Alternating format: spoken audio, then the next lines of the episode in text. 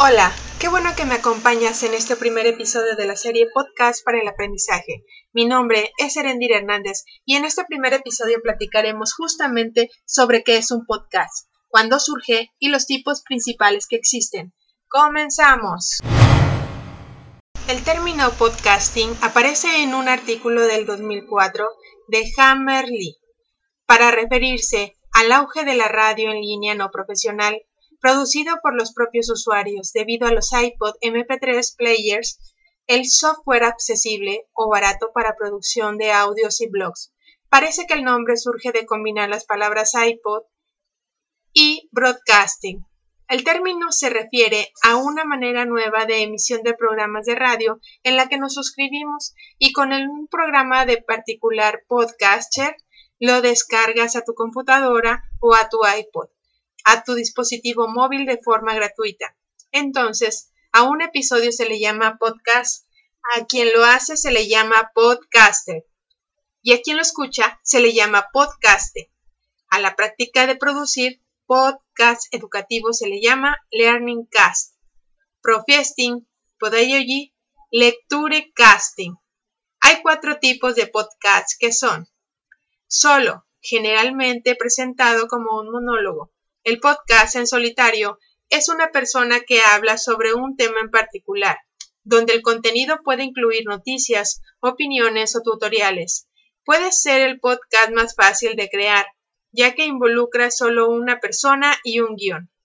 El desafío aquí es retener el interés y la audiencia con una sola persona hablando, y hay que darle un formato de diálogo en primera y segunda persona. Entrevista.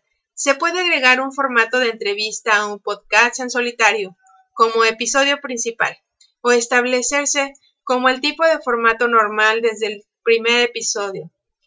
El desafío es mantener un flujo de invitados interesantes, así como garantizar una calidad de grabación adecuada, especialmente si la entrevista se realiza por teléfono o internet de baja velocidad.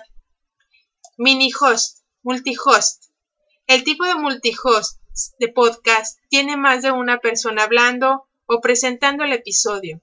Esto puede permitir un tono más informal que un podcast en solitario, proporcionar más de un punto de vista sobre un tema, difundir el esfuerzo de producción y permitir que un programa continúe si un presentador está ausente. El desafío aquí puede ser la necesidad de prestar especial atención a la programación y producción del podcast, y esto podría generar mayores necesidades de edición. Video. Un podcast, vidcast o blog es lo mismo que un podcast, pero con video. Puede proporcionar un formato interesante y atractivo para un podcast, particularmente uno que se presenta en solitario. Sin embargo, los desafíos aquí son las necesidades de edición del uso de video y audio, la necesidad de equipos de producción de alta gama y la garantía de un estudio que sea silencioso y libre de distracciones o molestias de la audiencia, por ejemplo, aquellos que podrían aparecer en el fondo.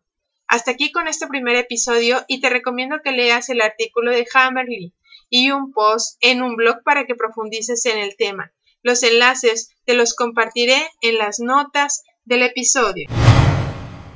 Qué bueno que me has acompañado en este primer episodio. Recuerda que encontrarás algunos enlaces en las notas de podcast hacia sitios de interés y recursos adicionales. No olvides suscribirte al canal y compartir este podcast con el hashtag podcast con ideas. No te pierdas el episodio 2 la próxima semana.